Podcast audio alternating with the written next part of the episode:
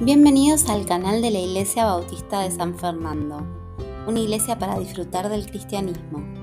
En el siguiente podcast, nuestro pastor Carlos López nos comparte una enseñanza especial para celebrar la Santa Cena, las Tres Marías. Te invitamos a escuchar y compartir esta enseñanza con tus contactos. ¿Están escuchando las grabaciones? ¿Eh? Por lo menos la de Morcelo, la mía no sé, pero comparta la de Spotify, no sé cómo se dice, Spotify. ¿Eh? Bien, vamos a comenzar. Las tres Marías. Las tres Marías es el título de este mensaje. Son once menos cuarto. Tiene tres páginas nada más este mensaje. Acuérdense que son diez minutos por página más o menos, así que cortito. Un mensaje corto son los de más bendición, ¿no? Pues por lo menos podemos acordar algo. Cuando viene el pastor con siete páginas, ¡oh! Bueno, y yo les dije el domingo pasado o el anterior, no me acuerdo bien, que yo tengo principios muy firmes, no negociables. Y también tengo creencias muy firmes, no negociables, excepto, excepto que tenga que negociar con Dios. ¿Y cómo negocio con Dios? Por medio de la palabra de Dios y Él me convenza de que estoy errado, ya sea por una lectura personal, ya sea por alguna predicación que escuche, algún hermano que venga me abra la... Pero no, pero Carlos, no, no es tan así, qué sé yo, cómo lo ves, escuchá. Y bueno, y yo dije que tenía que reconocer algo en lo cual creo que estuve equivocado más de 30 años. Y obviamente Así lo enseñé. Cuando prediqué en la anterior Santa Cena hace dos meses, yo creía que María, la hermana de Lázaro, y la mujer pecadora que lavó los pies de Jesús con su cabello, es la misma persona. Eso creía y eso les enseñé. Y dije que muchos pastores lo negaban porque no querían asociar a María con lo que se enseña sobre el pecado de esta mujer, que era, dicen que era una prostituta. Y estuve convencido durante toda mi vida cristiana sobre eso. Pero al volver a casa, contento, orgulloso de sus creencias, uno, algo en mí comenzó a cuestionar esa posición y algo en mí que puede cuestionar esa posición es el Espíritu Santo que está dentro mío. ¿No? ¿Viste cuando te dicen que hay algo que te hace ruido? ¿Mm? Y me puse a estudiar sin prejuicios, por el problema son los prejuicios cuando estudiamos la Biblia, ¿no? Entonces hay que tratar de sacar esos prejuicios, especialmente cuando hay ciertas dudas a corregir. Y empecé a estudiar y encontré algunas similitudes y diferencias en las secciones que, narran el hecho, que indican que podrían ser situaciones distintas muy parecidas. Y quiero compartirlas hoy con ustedes. Primero vamos a leer las secciones y luego marcaré las igualdades y las diferencias. La primera es Lucas 7, 36 al 50. Ahí está. Dice, uno de los fariseos robó a Jesús que comiese con él. Ahí tenemos, uno era fariseo. Estaba ahí enseñando el Señor dijo, Señor, vení a comer a casa. Y habiendo entrado en casa del fariseo, se sentó a la mesa. Jesús fue. Entonces, una mujer de la ciudad que era pecadora, todos sabían que era pecadora esta señora, y todos somos pecadores, así que obviamente estaba hablando de, otra clase de pecado, ¿no? Más, más. Al saber que Jesús estaba a la mesa en casa del fariseo, trajo un frasco de alabastro con perfume, alabastro un material muy caro, se ponían los, los perfumes caros, ¿no? Y estando detrás de él a sus pies llorando, comenzó a regar con lágrimas sus pies y los enjugaba con sus cabellos y besaba sus pies y los ungía con el perfume. Cuando vio esto el fariseo que le había conviado dijo para sí, este, si fuera profeta, conocería quién y qué clase de mujer es la que le toca, que es pecadora. Entonces respondiendo Jesús le dijo, Simón, Ahí ya sabemos que fariseo se llamaba Simón, o que Simón era fariseo, que es lo mismo. Una cosa tengo que decirte. Él le dijo, di maestro, un acreedor tenía dos deudores. El uno le debía 500 denarios. Vamos a poner 500 pesos. Nada, no compra nada. Ni un kilo de carne. 500 eh, dólares, así suena un poquito. 500 euros. Y el otro 50. Y no teniendo ellos con qué pagar, qué lindo ejemplo nos dio hoy Ezequiel. Parece que sabía lo que yo iba a hablar, ¿no? Y sí, si él tiene el mismo Espíritu Santo que yo tengo. Y el Señor va armando todo. Y ya les explicó él lo que pasaba. ¿eh? Así que va a ser más corto todavía el mensaje. ¿eh? Gracias, ese. Dios te bendiga. ¿eh? Era triste no tener para pagar. Hoy en día te sacan todo, pero no te hacen esclavo. En aquella época sí podías. Y no tenía para pagar. Y no teniendo ellos aunque pagar, perdonó a ambos. Di pues cuál de ellos le amará más. Respondiendo Simón dijo, aplicó lógica, pienso que aquel a quien perdonó más. Y él le dijo, rectamente ha juzgado. Y vuelto a la mujer, dijo a Simón, ¿ves esta mujer? ¿Mm? Entré en tu casa y no me diste agua para mis pies. ¿Recuerdan que yo les expliqué esto cuando Jesús le lavó los pies a los discípulos? Era común eso. No me, diste, no me lavaste los pies, eh, Simón. ¿Eh? Sos tan fariseo, tan cuidadoso de las leyes, los protocolos y los mandamientos, etcétera, pero no me lavaste las patas. ¿Eh? Esta ha regado mis pies con lágrimas. Y no es que tenía los pies limpios Jesús. Venía de caminar en sandalia por la tierra de la ciudad, no había falto. ¿eh? Y los han jugado con sus cabellos. No me diste beso. Era común. Ni me diste un beso. Mas esta desde que entré no ha cesado de besar mis pies.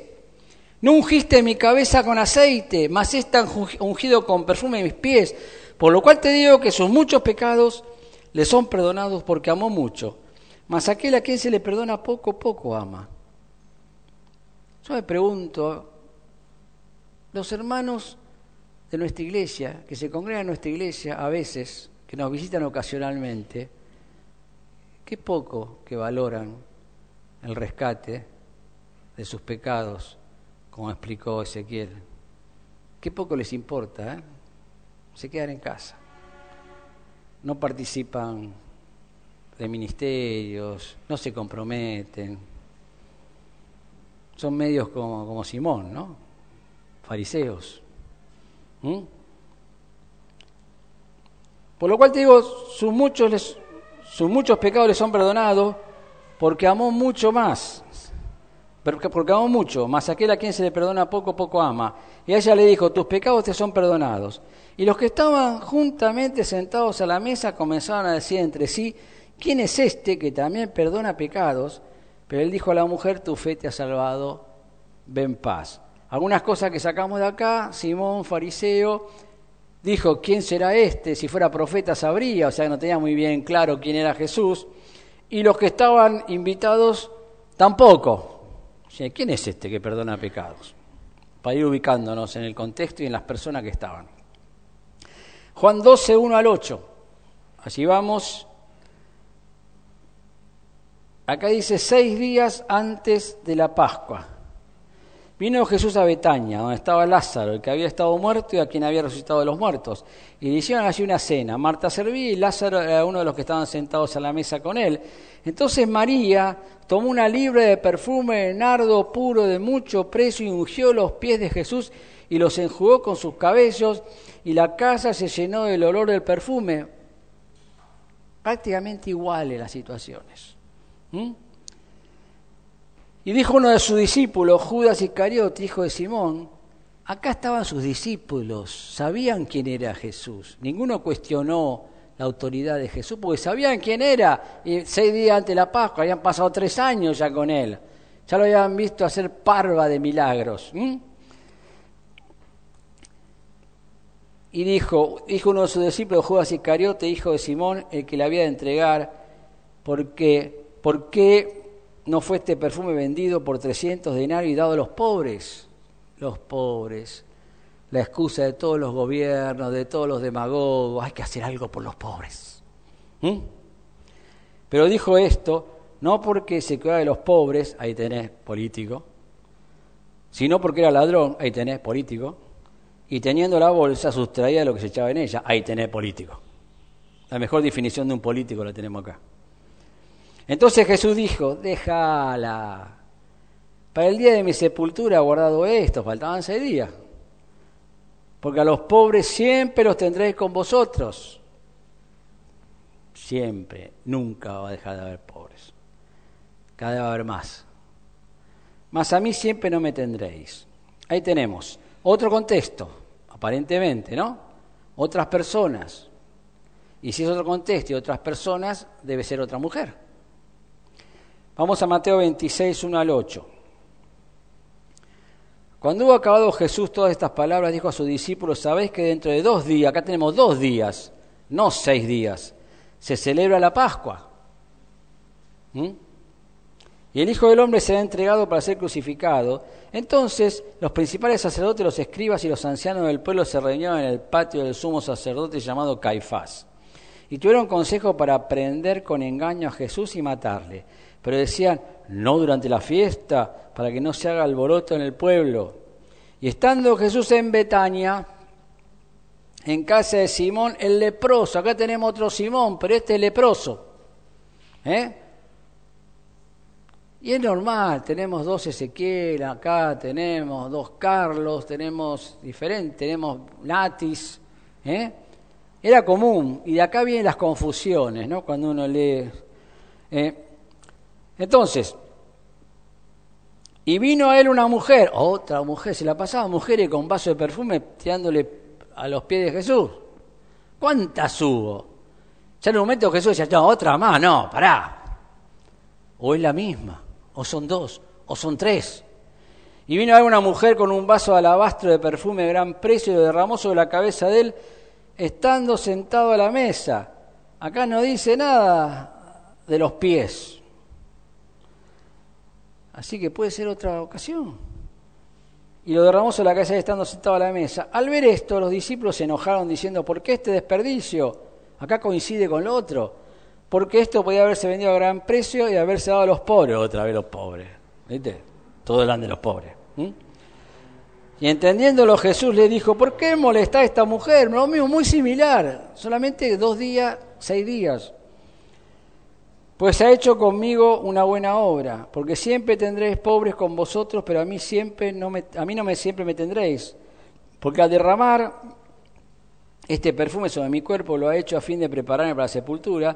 De cierto os digo que donde quiera que se predique este evangelio en todo el mundo, también se contará lo que está hecho para, memoria de ella. Esta o estas.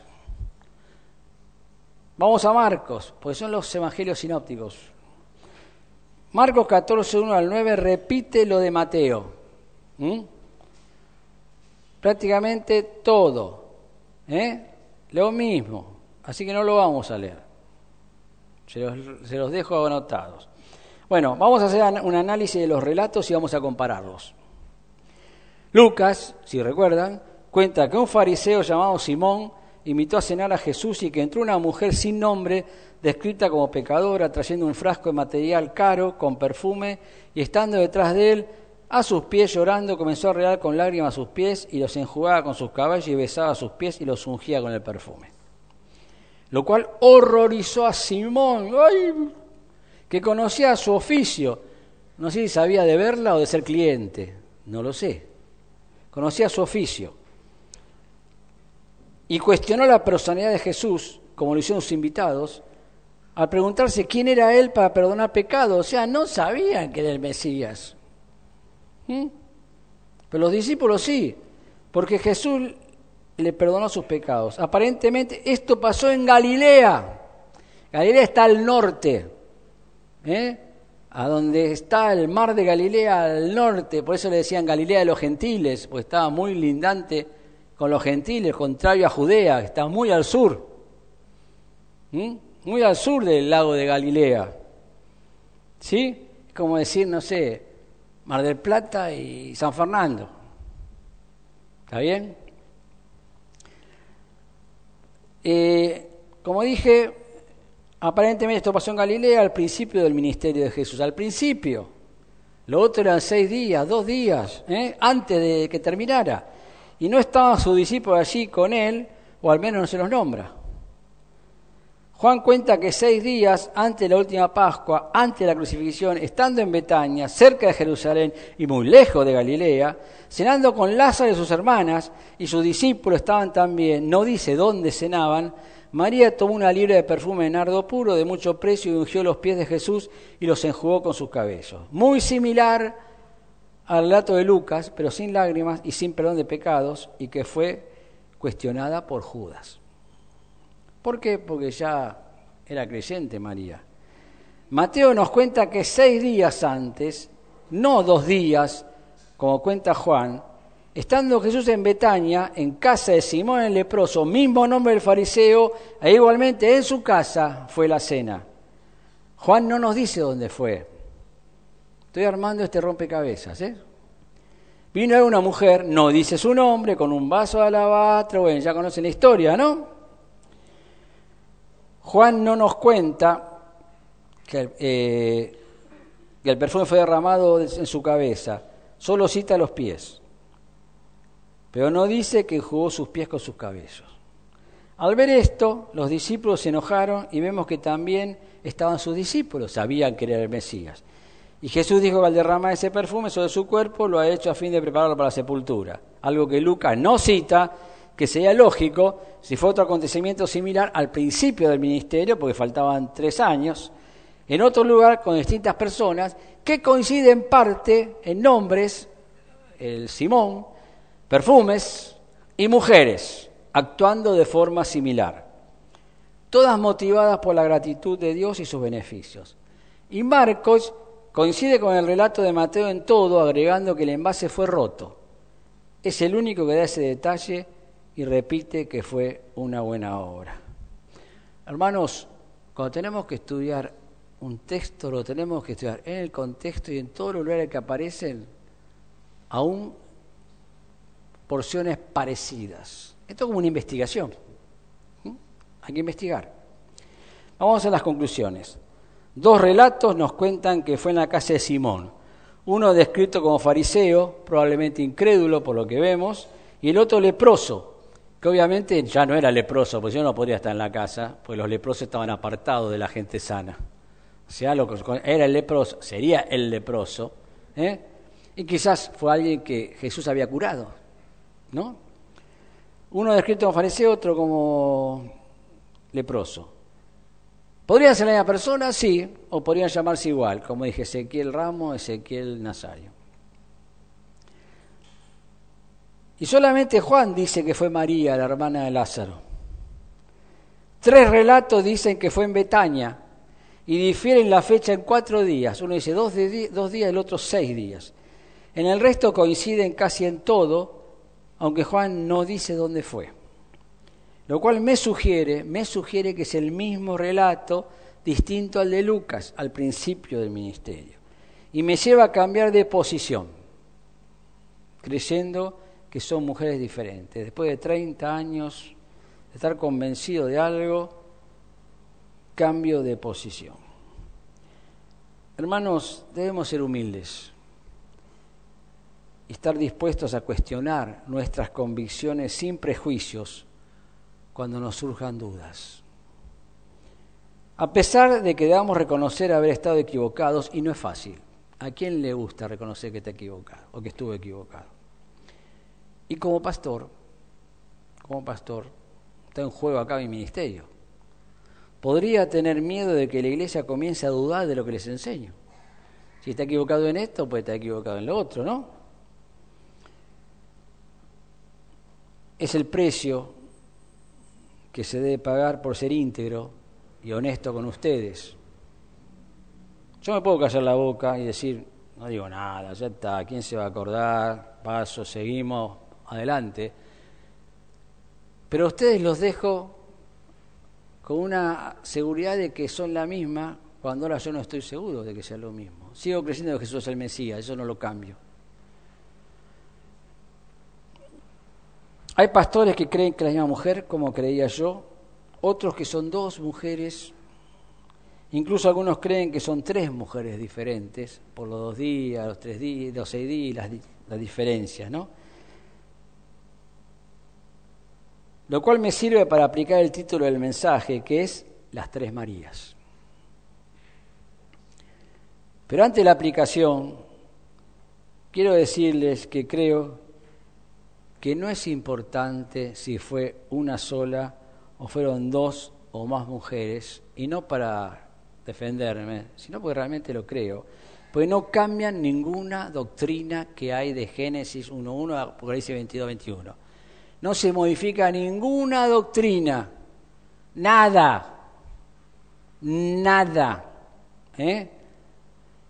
Y para mí no tiene sentido discutirlo. Entonces, ¿para qué están? Es una pregunta a responder. Dios las incluyó en los evangelios por algo y les diré por qué, para mí, y que puedo estar equivocado, como ya lo saben ahora. Llamando María a la mujer en todos los relatos. Yo las voy a llamar María a todas, no sé si eran todas María. Era un, nombre muy común también. Miriam es la traducción exacta del nombre eh, hebreo. ¿eh? y transformado en María en español. Bueno, llamando a María la mujer en todos los relatos, la María de Lucas y las de Juan, Mateo y Marcos, concluyendo que son la misma María, hermana de Lázaro en estos tres casos, nos falta una para llegar a las tres del título. ¿Mm? ¿Y saben cuál falta? Para mí falto yo. Para mí faltas vos. Para mí faltamos nosotros, todos los cristianos. Todos los cristianos. Porque las dos mujeres, si fueron dos, y creo ahora que fueron dos, las llevó la gratitud a manifestar su amor por Jesús de una forma visible y costosa y humillante.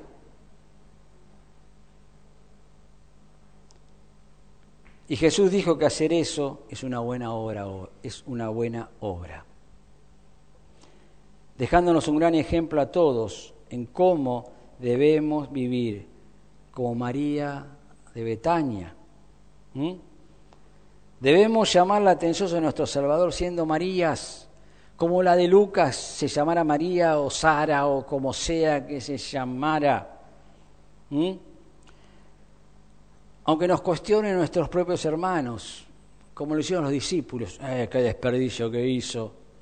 Muchas veces te van a cuestionar porque adorar y servir la mejor forma. No, ¿qué vas a hacer? Me hace dinero, me hace tiempo que malgastás ahí en la iglesia. ¡Eh! ¡Ah! Podrías haberlo usado para otra cosa. Quizás tu esposa, tu esposo tus hijos. ¿Mm? O los incrédulos. Tampoco importa si una fue una prostituta y la otra una virgen. Es lo de menos. Tampoco importa nuestro pasado personal. ¿Qué hiciste en el pasado? Yo ya les dije el domingo pasado, hice de todo salvo algunas pequeñas cosas. Después hice todo lo que hacen los incrédulos. ¿Mm? Lo que vale y Dios valora es tu presente, es hoy. Y si lo tenés a Él presente en tu vida, ¿está Dios presente en tu presente? La salvación es gratuita, pero la consagración es costosa, es costosa. Y no todos están dispuestos a pagarla. Hay que gastar, hay que llorar, hay que adorar, hay que agradecer, hay que perseverar, sin avergonzarnos del qué dirán. Pero no hay ninguna otra forma de vivir que sea más agradable a Dios y que Él recompense. De cierto os digo, dijo él, Jesucristo, que donde quiera que se predique este Evangelio en todo el mundo, también se contará lo que ésta ha hecho para memoria de ella. ¿Lo dudás? Hoy estamos hablando de ella. Dos mil años pasaron. Estamos hablando de ella. Estamos recordando lo que ella hizo. Y esa es nuestra tarea, trabajar para que en el futuro nos recuerden, si es que nos recuerdan, como personas de fe, agradecidas a lo que Dios hizo por nosotros, que nos redimió, nos compró y nos sacó de esa plaza en la cual se exponían los pecados, los, los esclavos del ágora, hizo el agorazo, el exagorazo, sacar, son palabras griegas que significan redimir y sacar y liberar, comprar y decir, listo, ya pagué por vos, bueno, ¿a dónde vive usted? Amo, no, no, yo no, anda donde quieras, te liberé, sos libre. Y por gratitud, en el Antiguo Testamento decían, está bien, soy libre, pero tengo la disposición a ser su esclavo, en gratitud. Y te ponías ahí sobre el marco y te clavaban la oreja, clac, marcando que eras esclavo por amor, un dulos, no, ¿cómo voy a dejarte si vos pagaste por mí sin conocerme, sin nada para liberarme? Me quedo con vos, te sirvo. Pero mira que yo voy todos los domingos a la iglesia, yo voy a estar ahí todos los domingos. Pero mira que hay, que hay que trabajo en la iglesia, voy a trabajar en la iglesia por amor. No por el que dirán, no porque el pastor me mire feo si no me anoto, por amor a Dios. No me importa lo que digan los demás. Yo amo a Dios y voy a hacer lo que tengo que hacer. ¿Qué privilegio tuvo esta mujer que según Juan fue María la que se echaba a los pies de Jesús a escuchar atentamente sus enseñanzas y luego ponerlas en práctica a diario?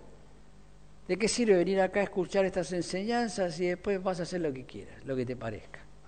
O vas a seleccionar, esto sí, estoy de acuerdo, no, pero esto no tanto. Y voy a hacer un, un mix, Es como que Jesús hubiera dicho, sí, yo voy a la tierra, estoy tres años, bien, eso sí, pero la cruz olvídate. Ya bastante tengo que estar caminando con estos salvajes tres años. Pero la cruz olvídate, eso no. Y nosotros a veces somos así, sí, está bien, voy a la iglesia, algo así, pero pará, pará. Hasta cierto punto, le marcamos un límite, ¿no? Hasta acá. Juan 12, 25 al 26, el que ama su vida la perderá y al que aborrece su vida en este mundo, para vida eterna la guardará.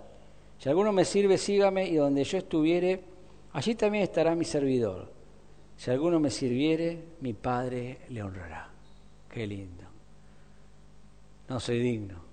Como dijo el centurión, Señor, no soy digno. Pedí la palabra y bastará. Yo no soy digno de que el Padre me honre. Pero si llegara a pasar, no quiero ni imaginarme cómo va a ser esa situación. Hermanos, busquemos la honra eterna de Dios. Zambullamos, rompamos los, vasos alabastro, no importa cuánto vale acá en la tierra, si es para adorar a Dios, bien invertido. No nos dejemos engañar por las honras temporales del mundo, las que Satanás le ofreció a Jesús.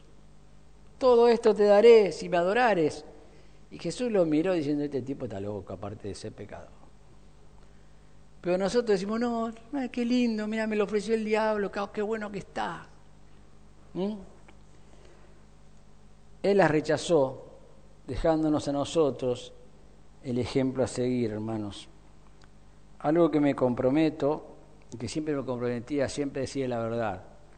Aún en casos de que, como ahora, reconocer que estuve equivocado. No tuve mala fe, no tuve mala intención, tuve una mala interpretación. Y uno crece, o es la idea que con el paso del tiempo uno crezca, no solamente siendo pastor, sino todos, para ir cambiando posiciones si es necesario, para vivir una vida cristiana mejor y más correcta y para transmitir enseñanzas sin errores o los menores errores posibles.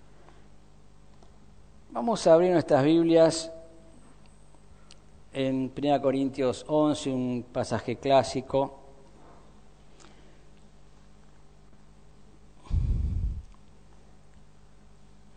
Dice Pablo en 1 Corintios 11, 23, pues yo recibí del Señor lo que también os he enseñado, que el Señor Jesús la noche que fue entregado tomó pan. Habiendo dado gracias lo partió y dijo, tomad, comed, esto es mi cuerpo, que por vosotros es partido, haced esto en memoria de mí. Asimismo tomó también la copa después de haber cenado, diciendo, esta copa es el nuevo pacto en mi sangre.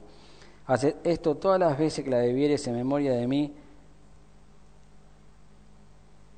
Así pues, todas las veces que comieres este pan y bebieres esta copa, la muerte se anunciáis hasta que Él venga. Interesante, un pasaje con esperanza, hasta que Él venga. Y aquí estamos, hermanos, 20 años como iglesia, 21, participando de estos rituales, hasta que Él venga. Y ojalá que hoy sea el último día que lo hagamos.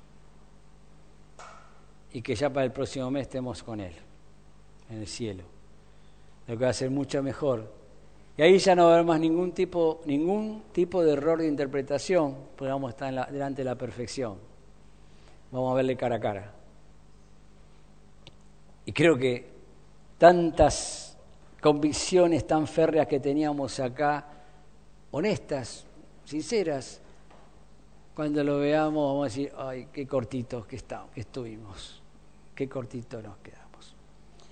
Le pido a los hermanos que van a compartir el pan, que pasen, meditemos en lo que el privilegio que tenemos de participar y a los músicos que nos acompañan.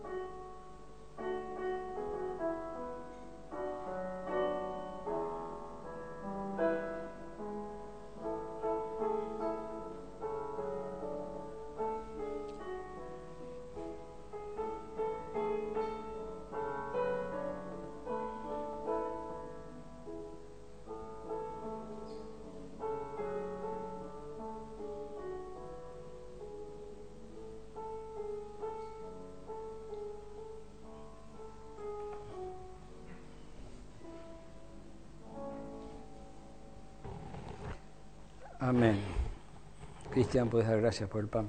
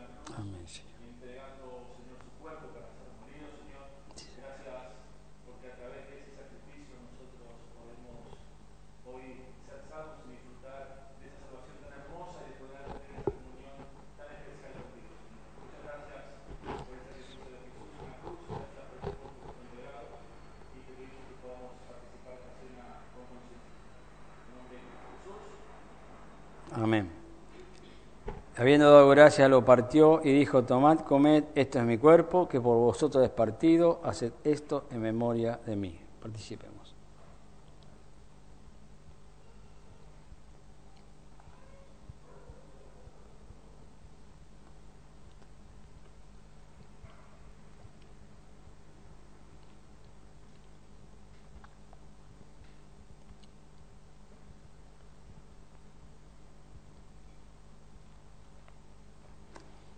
Le pido a los hermanos reparten la copa, mientras los músicos nos acompañan.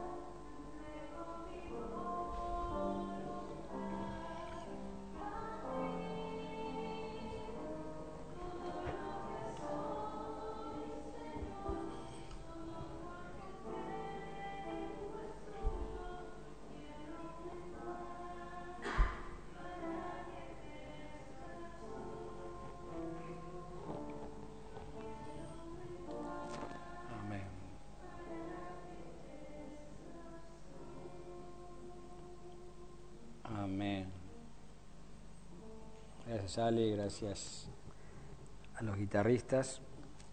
Pancho, ¿puedes dar gracias por la copa?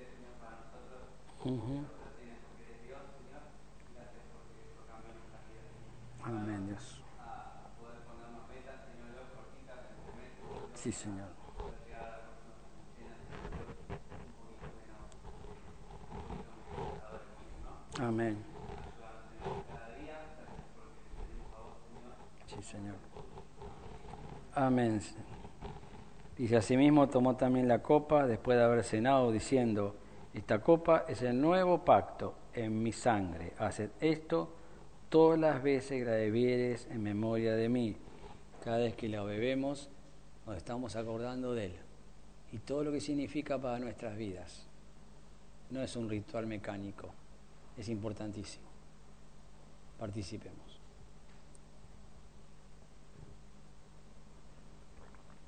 Querido Dios, es redundante decirte lo que siempre te decimos, somos totalmente indignos en nuestras fuerzas, pero somos perfectos y justificados en la fe.